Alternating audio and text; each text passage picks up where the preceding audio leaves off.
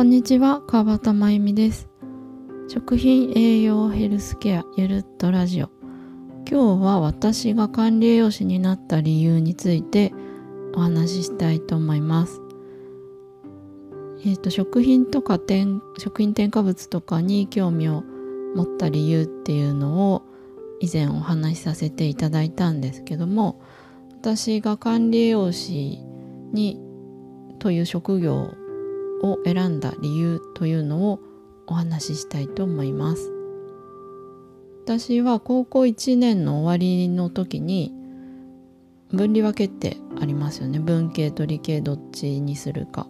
っていうのを決めなきゃいけない時にもうその将来の仕事も決めなきゃいけないなと思ったんですよね。その文系を選んだら文系らしい仕事に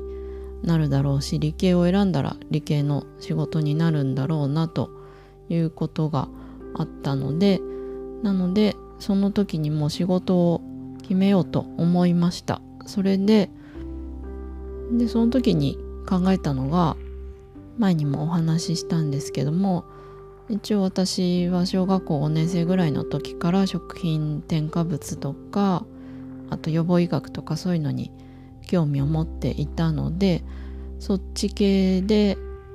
の仕事にしようかなというふうに考えたんですよね。で他の管理栄養士さんって大体今まで私いろんな管理栄養士さん出会った人たちに聞いてきたんですけど理由を。そしたら料理が好きだからとか親の勧めでとかそういう理由がほとんどでした。で私の決めた理由管理用紙に決めた理由っていうのと同じような話は聞いたことがないんですけどもで私がその管理用紙に決めた理由というのがですねその当時もあのバブルが弾けるかなんかよくわかんないですけどあの就職難がもう想定され始めていたような時期だったんですよねその私が高校1年の頃に。で、まあ、今後就職難とかを想定してでさらにまあやばい状況になったらどうなるんだろうっていうことをまあ突き詰めていって考えてマックスでやばい状況になった時っていうのを考えたんですよね。でそれが、まあ、高校1年の私の頭で考えた結果核戦争が起こっても必要とされる仕事って何だろうって考えました。でその核戦争が起こっても必要とされる仕事でもう私のもともと興味があった食品とか、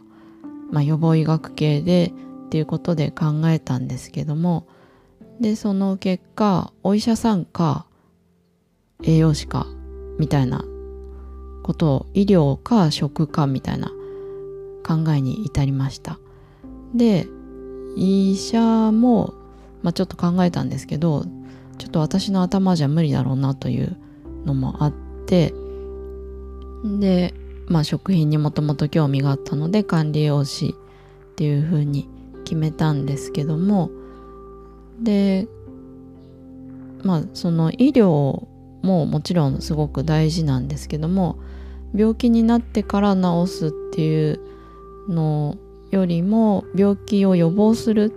食品とか栄養学で病気を予防するっていうことの方が、まあ、私には魅力的に思ったんですよね。なので管理栄養士になろうとその時に決めました。でこの核戦争が起こっても必要とされる仕事という理由で管理用士になったという話をすると大体笑われるんですけどでもまあそうなんですよね。でもここ数年ってコロナの時代になってからってあの防護服を着て医療従事者さんとかが、まあ、対応されてるのとかを見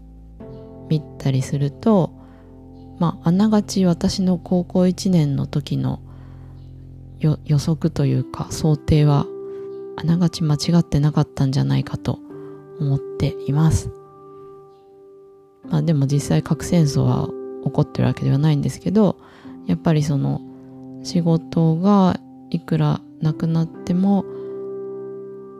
まあ必要とされる職業ということで管理栄養士を選びましたなので私実はというか料理は別に好きではありません。料理が好きだから管理栄養士さんとかになってる人ってすごいなと本当尊敬するんですけどだから料理ができる管理栄養士さんとかまあそうですね。臨床栄養とかができる管理栄養士さんはすごくなんか一般の方からしてもすごいなと思ってらっしゃるかもしれないですけども私からしてもすごいなと思ってます。ということで今日は私が管理栄養士になった理由ということでお話ししました。ではまた。